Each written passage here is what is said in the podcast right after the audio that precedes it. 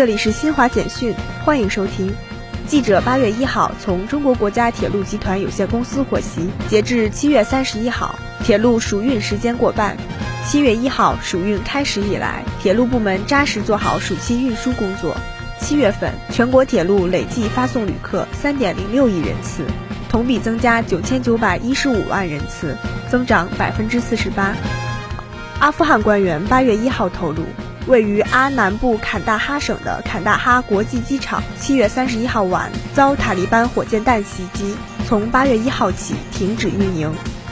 缅甸国家管理委员会主席敏昂莱八月一号发表国家管理委员会执政满半年的电视讲话时表示，下一届大选筹备工作将于二零二三年八月结束，当年年底前将举行自由公正的多党制民主大选。以上，新华社记者为您报道。